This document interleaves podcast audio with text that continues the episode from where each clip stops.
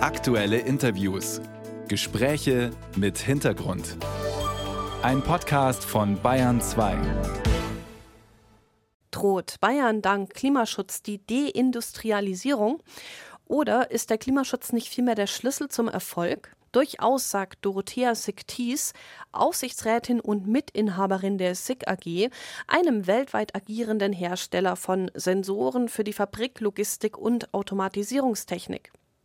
Dorothea Siktis hat das Unternehmen in puncto Nachhaltigkeit entscheidend vorangebracht und der Erfolg scheint ihr recht zu geben.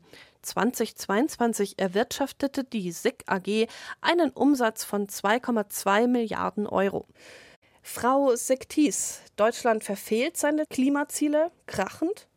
Sie sagen jedoch, nachhaltiges Wachstum, nachhaltiges Wirtschaftswachstum ist möglich. Wie setzen Sie das konkret in der SIG AG um? Nachhaltiges Wirtschaften ist nicht nur möglich, sondern wir müssen nachhaltig wirtschaften, sonst ist ganz einfach, sonst zerstören wir unsere Erde. Das sehen wir ja im Moment. Also die ganzen ökologischen Katastrophen um uns herum Dürren, Brände, Fluten. Ökonomie und Ökologie gehört immer zusammen. Ich habe zum Beispiel vor zwölf Jahren, zwölf Jahren, die ersten Elektroautos gesponsert, weil ich gesagt habe, wir müssen diesen Weg gehen, wir können nicht mehr fossile Energien verbrennen. Dann auch, ich habe dann die CO2-Kompensation über Atmosphäre äh, auch angetrieben. Ich bin zum Teil sogar mit eigenem privaten Geld damit reingegangen, weil ich gesagt habe, wir müssen in diese Richtung gehen, wir müssen die Flüge ausgleichen, wo die Mitarbeiterflüge, weil letztendlich müssen die Mitarbeiter, es ist ein weltweit agierendes Unternehmen, sich natürlich auch mal sehen. Wir haben die Versorgung aller deutschen Standorte mit Ökostrom. Ich habe damals eben gesagt, wir brauchen Umweltmanagement. Das sind äh, nur, nur einige Bereiche und inzwischen ist es aber auch so, dass wir umstellen auf eigene Energieversorgung.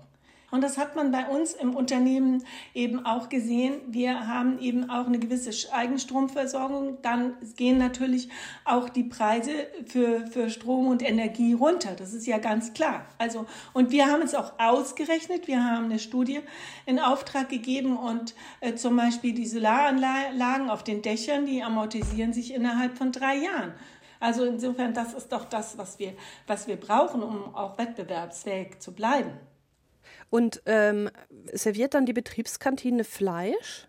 Also da bin ich, muss ich ganz ehrlich sagen, das ist mein größtes Thema, weil ich bin natürlich Vegetarierin, das ist ganz klar, weil mir das bewusst ist.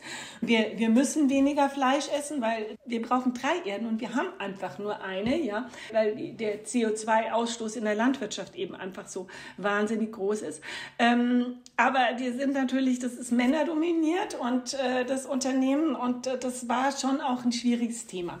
Aber wir haben inzwischen das auch vorangebracht mit Green Catering, mit, äh, mit vielen, vielen Angeboten auch. Und wer Fleisch essen will, muss da extra dafür bezahlen. Ja, wie, wie reagieren die Mitarbeiterinnen, die Mitarbeiter auf die Maßnahme? Also genau, da wird auf einmal das Fleisch teurer in der Betriebskantine. Ähm, vielleicht muss dann die eine oder andere Dienstfahrt äh, mit der Bahn ähm, vorgenommen werden, obwohl es dann mit dem ähm, Auto doch schneller gewesen wäre. Wie, wie, wie kommt das bei der Belegschaft, aber wie kommt das natürlich auch bei den Anteilseignern an? Und äh, gerade vor zwölf Jahren, wo noch nicht alle wussten, dass die Energie so teuer werden würde, sind Sie da auf Widerstände gestoßen? Also ich bin am Anfang auf große Widerstände gestoßen. Also das muss ich sagen, als, als Frau und, und mich mit meinen Themen bemerkbar zu machen. Damals hatten wir einen Vertriebsvorstand, der war nicht gerade sehr ökologisch. Der hat natürlich den Vertrieb weiter nach äh, vorne gebracht, das ist klar, weltweit.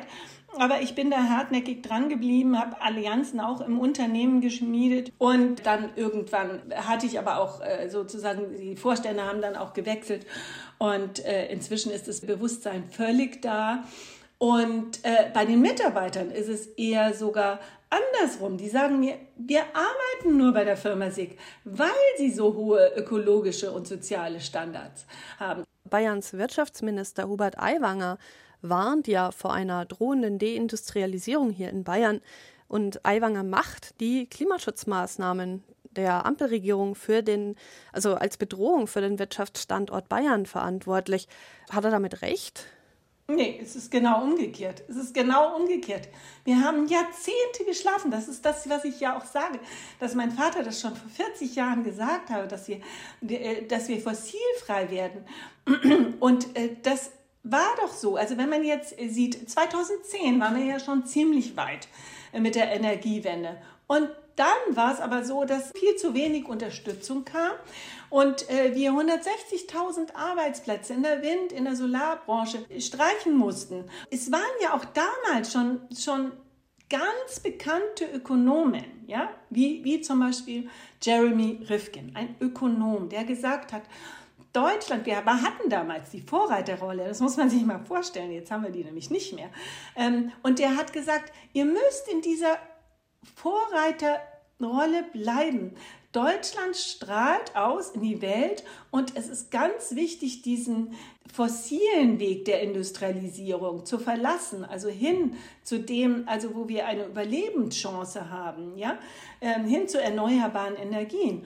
Also ich weiß nicht, das sind natürlich irgendwie die alten Lobbyisten der fossilen Konzerne, die natürlich alles so haben wollen, weil sie einfach wahnsinnig gut verdient haben daran, dass alles so weiterläuft. Aber das führt zu einer Deindustrialisierung. Wir sind nicht mehr vorne dran. Genau, also es ist genau umgekehrt, wie es dargestellt wird. Das andere ist reiner Populismus. Frau Sektis, dann bedanke ich mich ganz, ganz herzlich für das Gespräch. Ähm, das sind wirklich sehr, sehr spannende Einblicke.